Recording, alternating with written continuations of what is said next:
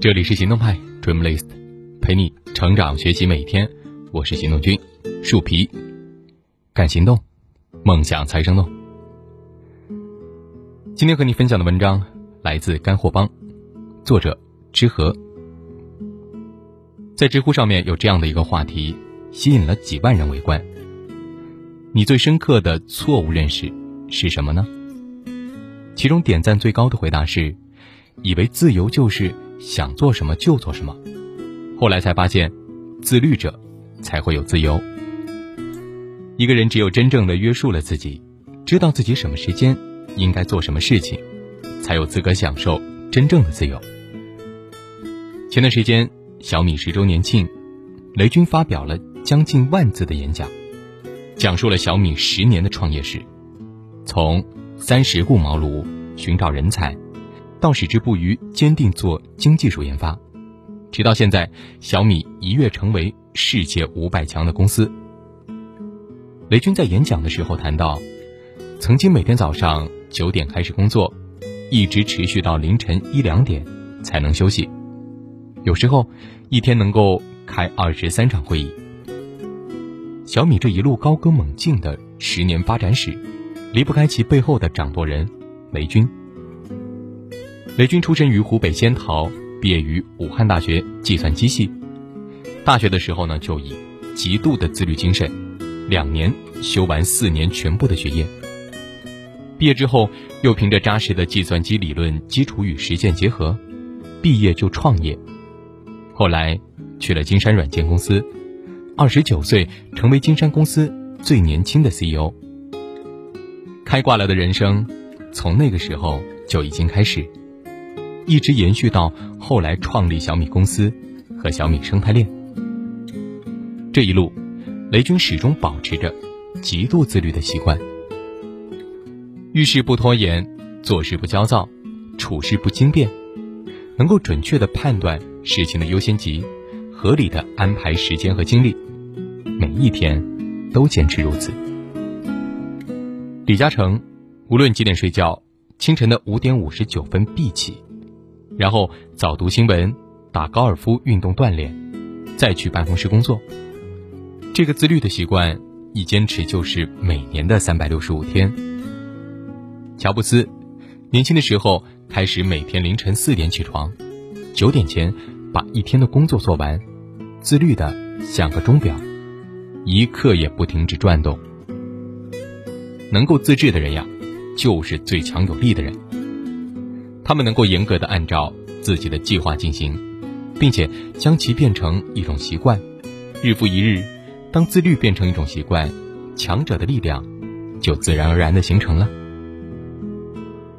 我有一个在海淀区做程序员的朋友，他也是一个非常自律的人，每天早上六点准时起来跑步，雷打不动，风雨无阻。他说，疫情期间的患得患失让他深刻意识到身体健康的重要性。再加之工作原因呢，经常会熬夜加班，所以。就下定决心好好锻炼，有节奏、有规律的安排生活。在家办公养成的这个习惯，他一直保持到现在。我佩服他的雷打不动，他却说这只是一个习惯，就好像每天到了饭点要吃饭一样自然。坚持一段时间，就慢慢形成习惯了，而且再也不诚惶诚恐了。如王小波所说的。人一切痛苦，本质上都是对自己无能的愤怒，而自律呢，恰恰就是解决人生痛苦的根本途径。对疫情的患得患失与惶恐，在自律而有节奏的生活面前，荡然无存。最近一段时间，他说在准备考驾照，每天都是凌晨四点半起来去驾校练车，九点半去公司上班。在我们刚开始准备一天的工作时，他已经过完一天中的五个小时了。自律带给他的是更多的自由时间，更强有力的帮助他完成一个又一个目标。自律就是征服自己的第一步。当然，除了自律，我们还必须要做到另外一件事儿：自我反思。笛卡尔说：“自我反思是一切思想的源头。人是在思考自己，而不是在思考他人的过程当中产生智慧。自我反省啊，是我们赢得人生下半场的必修课。我们会因为生活环境、知识水平、工作阅历的不同，而对事情有不同的认知。在认知的四象限里，我们可以把自己对自己的认识。”分为四个象限，代表四种类型的人。第一类，不知道自己不知道；第二类，知道自己不知道；第三类，知道自己知道；第四类，不知道自己知道。你是哪个类型呢？这最可怕的状态啊，就是不知道自己不知道。这个时候，我们就应该自省和反思。我们要认识到。自己的无知，智慧来源于承认无知，自省来源于直面自己。苏格拉底被神明指出，他是最智慧的人，因为他并不认为自己无所不知。相反，其他的学者、贵族无不恃才傲物，因此只局限在自己的小框框里，很难得到更深层次的智慧。所以。我们需要通过自我反省，不断的察觉并走出自己的思维范式。自我反省就是我们自己反复思考自己的行为语言的过程。这个过程当中，我们得思考自己所做的事情哪些做得好，哪些做得不够好，应该如何改进。自己所说的话是否有换位思考，自己所遇见的人。有哪些是值得我们学习的？而当我们在思考一件事情的时候，又很容易陷入认知偏差中的刻板印象。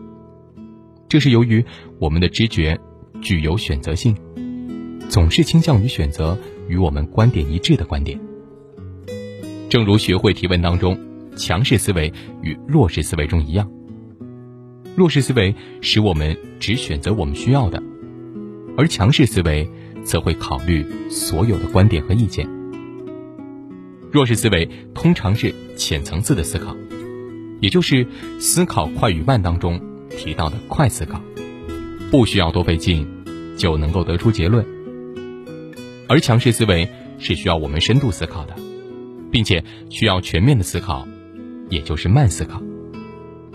而自省能够给我们带来认知的突破，能够让我们。进入慢思考与强势思维。当我们不断的自我反思、自我问答的时候，大脑就会进入深度思考。进入强势思维模式，能够让我们进行深层次的思考，尽可能的避免自己被弱势思维惯性化。《钢铁是怎样炼成的》当中有这样一段话：人最宝贵的是生命，生命对人来说。只有一次，人的一生应当这样度过：当他回首往事的时候，不会因为碌碌无为、虚度年华而悔恨，也不会因为为人卑劣、生活庸俗而愧疚。每次读起的时候，都觉得不能够辜负生命，要自信，看看自己有没有碌碌无为，有没有虚度年华、徒增年岁，却不添阅历。回首来路，盘点人生的得失，是我们人生下半场的必修课。在人生的下半场，自律能让我们征服自己，远离痛苦；而自信能够让我们直面自己，自我反思。要做到自律和自信，贵在坚持，养成习惯，为我们的人生下半场奠定敦实的基础，让每一步都值得。正如李宗盛在《致江心》里有句话：“人生没有白走的路，每一步都算数。”愿你严于律己，勤于自行。好了，今天的文章就到这儿，你还可以关注微信公众号“行动派 Dreamlist”，那儿有更多干货等着你。人的语气迎着你。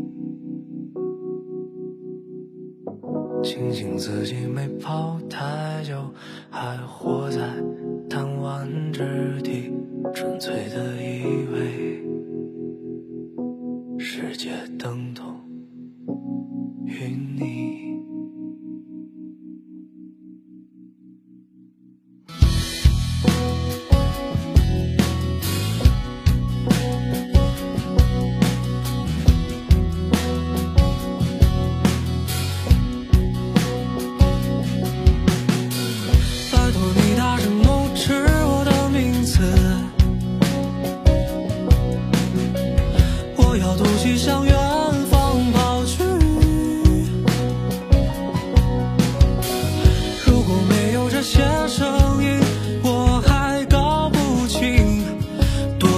算是离开的距离，